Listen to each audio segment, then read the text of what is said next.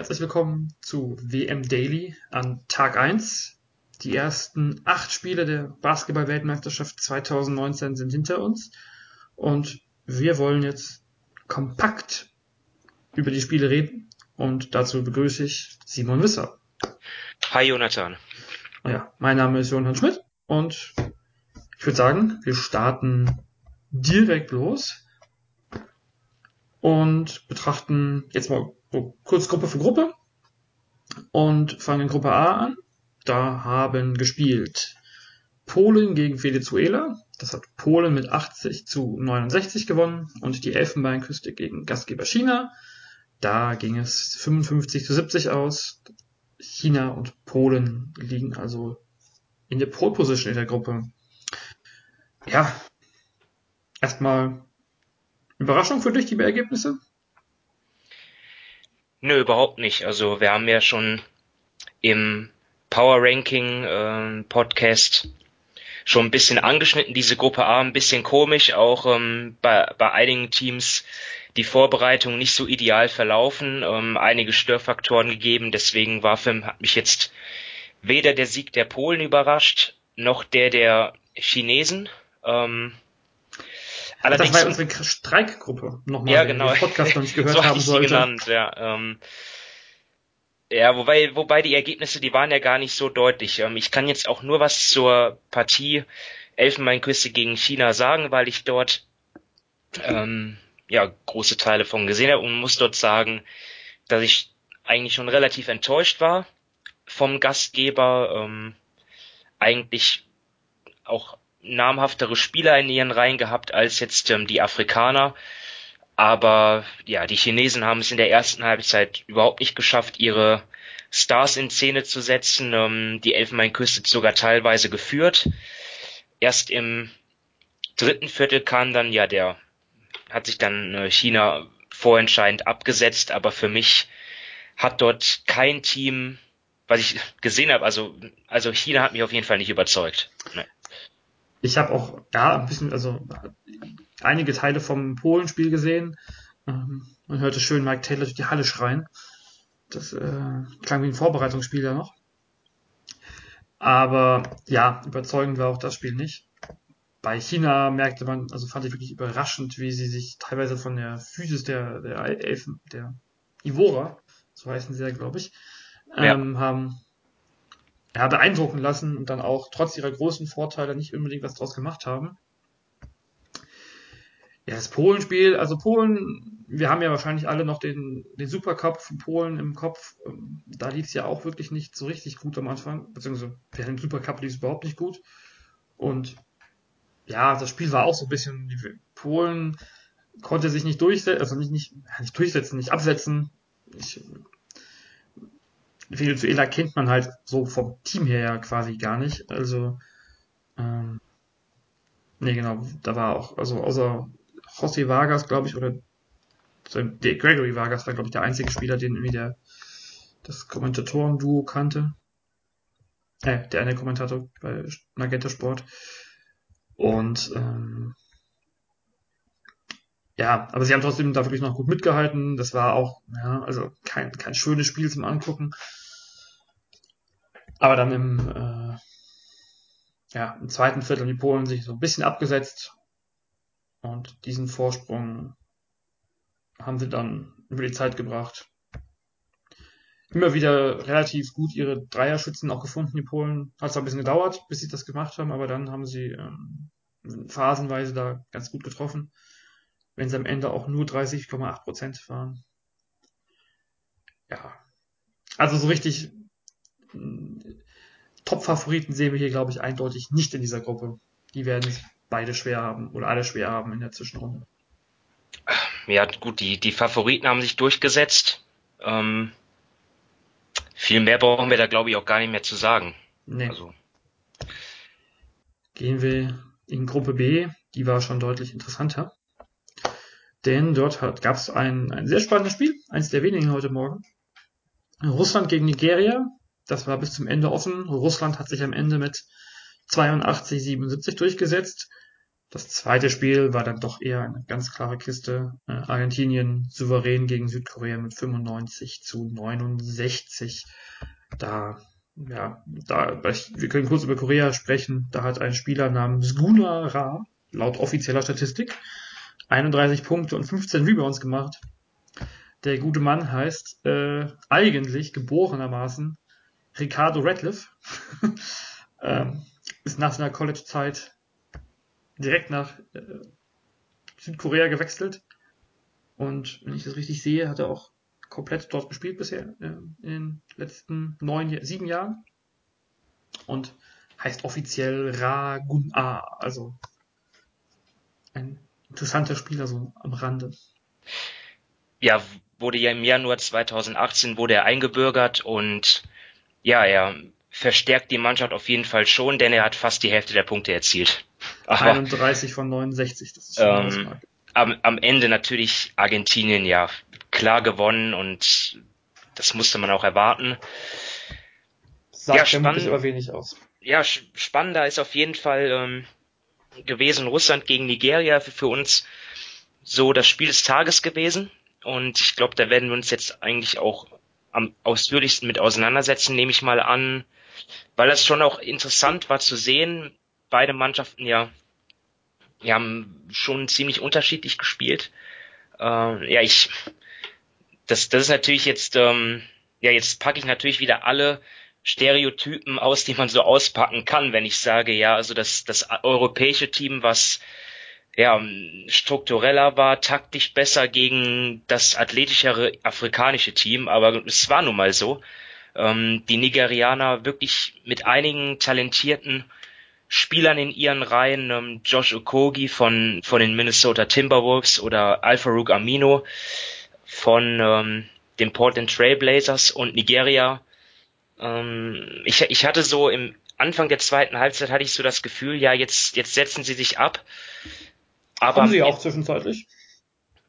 Ja, so, ich meine dann auch entscheidend und das, das war dann halt nicht so. Dann kam Russland wieder ran, haben sie einige Dreier getroffen auch.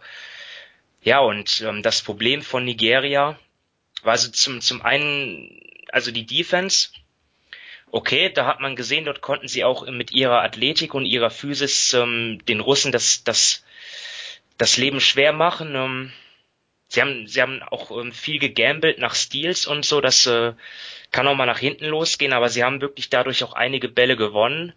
Aber im Angriff am Ende, da, am Ende, da haben sie für mich klar das Spiel verloren, weil ähm, ja, sie dort keine äh, guten Angriffe mehr hatten, ähm, keine guten Würfe rausgespielt, viele Einzelaktionen und ja, das hat dann am Ende nicht gereicht. Ja, es war so ein bisschen Kopf gegen die Wand. Und sie haben ja wirklich einen, einen guten Vorsprung. Also sie lagen mit ja, acht, neun Punkten vorne im letzten Viertel und haben den Vorsprung noch verspielt, weil sie halt eben offensiv ja nichts mehr gemacht haben quasi. Die Russen haben mich alles andere als überzeugt.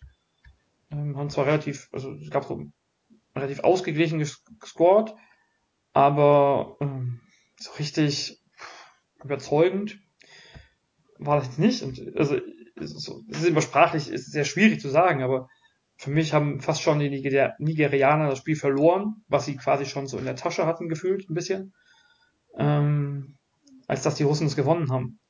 Ja, aber sie haben, aber sie haben nicht zusammengespielt, ja, vor allem nicht am Ende.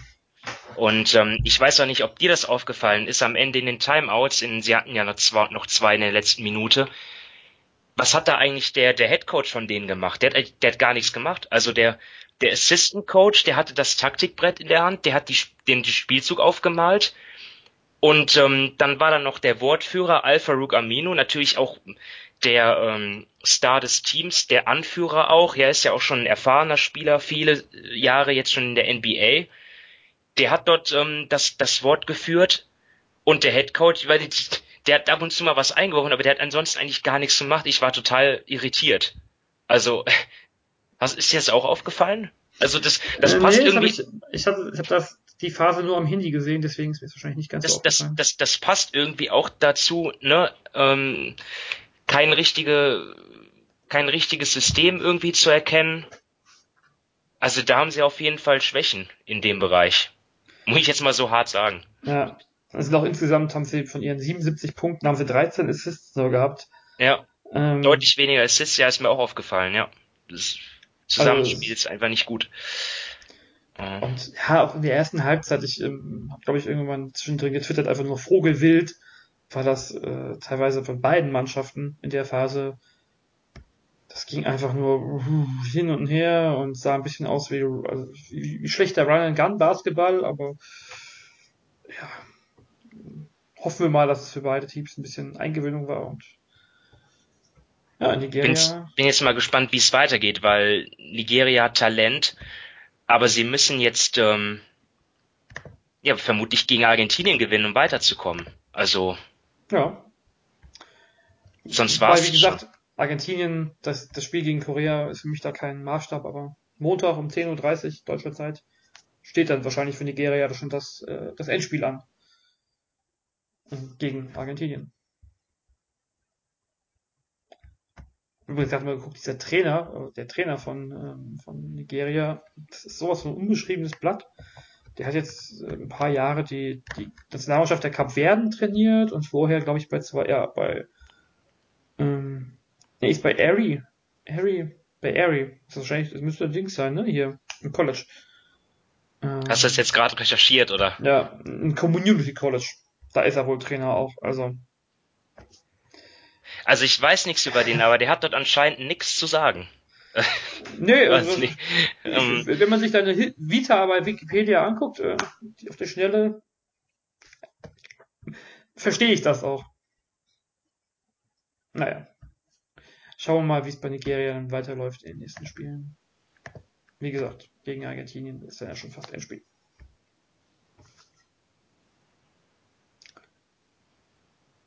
Jo, Gruppe C steht dann als nächstes an. Da hat sich im ersten Spiel, das war das allerknappste Spiel oder das Spiel mit dem meisten Thriller-Effekt. Der Iran hat eine hohe Führung gegen Puerto Rico verspielt und mit dem Buzzerbeater 81-83 verloren. Und im zweiten Spiel des Tages in Gruppe C hat Spanien 101 zu 62 gegen Tunesien gewonnen. Ähm, ja, ich glaube, da kann man gerade wirklich einfach sagen, wir gucken auf den Halbzeitstand von diesem Spiel. Zur Halbzeit stand es nämlich 42 zu 39. Also zur Halbzeit war das Spiel noch völlig offen. Tunesien, für wen jetzt?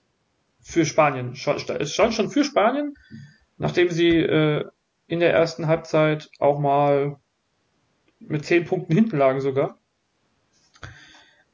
Aber die Startschwierigkeiten von Spanien haben sich dann in der zweiten Halbzeit sowas von verflogen. Fünf Spieler, sechs Spieler im zweistelligen Bereich und da war ein Rudi Fernandes zum Beispiel schon mal nicht dabei. Ja, auf jeden Fall ein Pflichtsieg für Spanien, auch wenn sie, wie du schon gesagt hast, holprig gestartet sind. Im Parallelspiel, ähm, also nicht parallel, es hat ja davor stattgefunden, aber in einem anderen Gruppenspiel, ähm, Iran lag ja auch deutlich vorne zwischenzeitlich. Also ich habe zwar ein anderes Spiel gesehen, aber ich habe dann immer so den Live-Score ähm, beobachtet und dort führte Iran deutlich, sogar 19 noch, Punkte waren's. So, sogar noch im dritten Viertel, glaube ich, auch noch deutlich. Und ja, dann war das dann am Ende der, der Kollege Javier Mojica, oder ich weiß nicht, wie man ihn ausspricht, der dann zum Held wurde mit zwei späten Dreiern. Einen dann, wie du schon gesagt hast, per Buzzerbeater, oder nee, der, der, das war gar kein Buzzerbeater, aber es war auf jeden Fall ein, ein Sprungwurf. Ja, nahezu Buzzerbeater. Ähm, also in den letzten vier Sekunden war es, glaube ich, dann. Mitteldistanzwurf, ähm, ja, wobei natürlich der beste Spieler eigentlich David Huertas war, äh, mit 32 Punkten, der mir jetzt aber so nichts gesagt hat. Also der spielt bei Monterrey in Uruguay dann ja wahrscheinlich, ähm, aber ich weiß es nicht. Ähm, ja, den Nachnamen hat mir was gesagt, aber mehr dann halt auch nicht, ne? ja, weil es den einen oder anderen guten Huertas gibt, ne? Ähm, Marcelo, ja. Genau. Ähm, ähm, wer sich die letzten Minuten nochmal angucken will von diesem Spiel, oder die letzten zwei Minuten sind es, glaube ich. Ähm, wir haben bei Basketball.de den Tweet von der FIBA, die hat, das, die hat einen kleinen Zusammenschnitt gemacht. Ähm, wir haben den Tweet retweetet und ähm, da sieht man wirklich, wie sich die beiden Mannschaften wirklich mit, mit irren Körben teilweise äh, gegeben haben. Der beim Iran einfach nochmal herausgehoben, Hamad Hadidi, Haddadi, ähm, Ex-NBA-Spieler, wenn mich nicht alles täuscht. Der einzige vom Iran ähm, mit einem wilden Dreier, vorher im Spiel schon einen mit Bretz getroffen als, als Center. Und ähm, ja, das war schon, das war schon ein echter Thriller.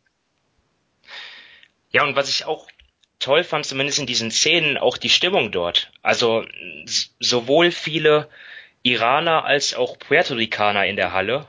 Ähm, war auf jeden Fall Top-Stimmung, habe ich dann gesehen in den, in den Highlights und ja, also spricht auf jeden Fall auch für die Basketballbegeisterung in diesen Ländern. Ähm, ich befürchte mal, dass das morgen bei der deutschen Mannschaft nicht ganz so äh, aussehen wird. Also, also mir ist zumindest so, so, so eine Zahl gesteckt worden, wie viele deutsche Fans mitgereist sind. Ähm, ich will, bevor ich das jetzt sage, will ich mir das dann morgen selber anschauen. Ähm, kann ja auch sein, dass da noch ein paar mehr hinzugekommen sind, aber ähm, also sagen wir so, ja. in Trier beim, beim ersten Testspiel war, wurde es in der Halle gesagt, also da war von 40, 30, 40 die Rede. Ja, genau, ich habe 36 habe ich gehört. Ja, okay, das ist dann nochmal ähm, Das ist, einen kenne ich auf alle Fälle. Ja, es ist irgendwie bitter, aber, andre, an, aber andererseits erleben wir dann wenigstens nicht das äh, pausenlose, nervtötende Getrommel, was du ja in den meisten BBL-Hallen hast. Dem naja. füge ich lieber jetzt mal nichts hinzu. Hast du aber völlig recht. ja, ähm, mal gucken, ob das jetzt, also ich glaube, ne, Spanien, ja, das ist, glaube ich, relativ klar in der Gruppe und Puerto Rico, für die auf alle Fälle ein guter Schritt in die, in die Zwischenrunde, aber da kann vermutlich noch einiges passieren. Weil Tunesiens erste Halbzeit war ja ganz okay, war ganz gut. Zwischenzeitlich, also sie hatten wirklich einen starken Run drin. Der Iran bis, zu der, bis 15 äh, Minuten vor dem Ende war es noch 15 Punkte. Mal gucken, ob sie sich davon holen können. Gruppe D in Fushan. Da gab es zwei Blowouts. Da gab es zwei richtig harte Ergebnisse für die unterlegenen Teams. Serbien hat sich mit 105 zu 59 durchgesetzt gegen Angola. Und Italien hat die 105 Punkte nochmal getoppt und 108 aufs Scoreboard gebracht und 62 Punkte zugelassen von den Philippinen. Ja, da ist, glaube ich, die Sache glasklar, würde ich sagen. Ja, ich, ich habe das erste Viertel gesehen von Italien und habe mich gefragt, wie die Philippinen sich für die WM qualifizieren konnten. Da hat, da hat ähm, Christian Stentadinger mitgespielt, vielleicht lag es nur an ihm. Ja, die haben auch Andrew Bledge, aber das hat alles überhaupt nicht geholfen. Also ja, nach dem, von dem war immer wieder die Rede, das habe ich mitgekriegt. Aber. Nach dem nach dem ersten Viertel habe ich halt umgeschaltet zu China und ähm, weil es ja auch keinen Sinn gemacht hat. Italien führte da schon mit 29. Das war und das war Wahnsinn. Ja, also ich nicht, das, außer Bledge, der natürlich auch eingebürgert ist, logisch. Ähm, wahrscheinlich nehme ich an. Ähm, wobei darf man darf man mehrere? Nee, eigentlich nur einen. Okay, was dann mit, mit, mit Standhartlinge? Hat, hat der. Nee, der spielt nicht, der ist nicht dabei bei der WM. Ach so. Der hat nur in der Qualifikation gespielt. Ach so. Ab und zu mal. Naja, was soll's. Ähm, weil, weil ich sagen wollte, also außer Bletch war jeder Italiener 10 äh, bis 15 Zentimeter größer als sein Gegenspieler ungefähr. Und ähm, ja, damit hast du natürlich kaum eine Chance. Ähm, ich schätze mal, der der, der Plan der, der Philippiner war oder, oder Filipinos, ich weiß nicht, ähm, kennst, kennst du dich da aus? Wie man die äh, nennt? Ähm, Filipinos klingt schon richtig, klingt schon gut. Klingt gut, ne? Ähm, aber ich, wir werden das recherchieren. Ähm, wir haben vermutlich nicht mehr viel Zeit dafür, aber gut. ja, ähm, der Plan wird wahrscheinlich gewesen sein, schnell zu spielen. Ähm, ja, aber wenn du keine Stops hinkriegst, dann kannst du nicht schnell spielen. Und Italien hat wirklich auch sehr gut getroffen. Und ja, ich weiß dann nicht, ähm, was dann in den anderen drei Vierteln abgelaufen ist, ob, ob dann die Philippinen angefangen haben zu spielen oder ob die Italiener irgendwie noch ihre U17 mitgenommen haben und die dann gespielt hat, weiß ich nicht. Auf jeden Fall wo, wurde das Ergebnis dann ja wurde der Schaden ja dann ja doch noch in Grenzen gehalten, aber auf jeden Ja, Fall gut, null, sie haben- null Probleme für Italien. Ja, 16:25 gegen das zweite Viertel aus, das dritte 15:23. Also die Italiener haben es immer noch beide deutlich gewonnen. Also äh, von Ja. im, im Grenzen halten ist wirklich ein, ein sehr nettes Wort dafür. Aber ja, die Gruppe ist, glaube ich, jetzt schon entschieden. Weil, also da muss ein, ein halbes Weltwunder passieren, dass da Italien und Serbien nicht weiterkommen. Ja, so wird's sein. Die werden sich dann, ah nee, dann spielen Italien gegen Serbien. Na, am letzten, am letzten Spieltag, am dritten Spieltag erst am Mittwoch. Tag eins ist durch. So richtig, ja, der richtige Nervenkitzel war es irgendwie noch nicht. Nö, Wahrscheinlich, Aber äh, kommt noch. Spätestens morgen. ja, morgen, ja, wir können ja kurz schon mal ein paar, noch mal kurz sagen, Highlight-Spiel morgen, ganz klar, natürlich, Deutschland, Frankreich. Ja, morgen ist mehr los. Also ich hätte mir erhofft, dass ähm, vielleicht ein paar Spiele von morgen schon heute werden, weil ähm, was ja auch noch ist, ist zum Beispiel dann das, das, das Spiel auf, aus Gruppe H, dann mit Australien gegen Kanada, die, die USA. Team USA steigt ins Turnier ein. Ähm, ja, es wird interessant morgen. Und natürlich auch das ähm, Auftaktspiel der Griechen, die wir ja auch als Mitfavorit auf dem Zettel haben. Eigentlich, ja, wenn wir jetzt Dominikanische Republik, Jordanien mal rausnehmen, Senegal, Litauen vielleicht auch nicht, aber ansonsten sind fast alle Spiele irgendwie, haben was durch entweder ein Team oder durch, durch ähm, interessante Teams wie Neuseeland gegen Brasilien. Jetzt habe ich, glaube ich, alle genannt, aber ja, das absolute Highlight morgen 14.30 Uhr, Sonntag 14.30 Uhr, je nachdem, wenn ihr uns hört. Deutschland gegen Frankreich. Das kann ja schon die Vorentscheidung um den Zwischenrunden, äh, um den K.O.-Runden-Einzug werden. Ja, ja, wir wollen mal nicht übertreiben, aber es ist auf jeden Fall ein sehr wichtiges Spiel, weil du ja die Punkte mitnimmst Ja. in die Zwischenrunde.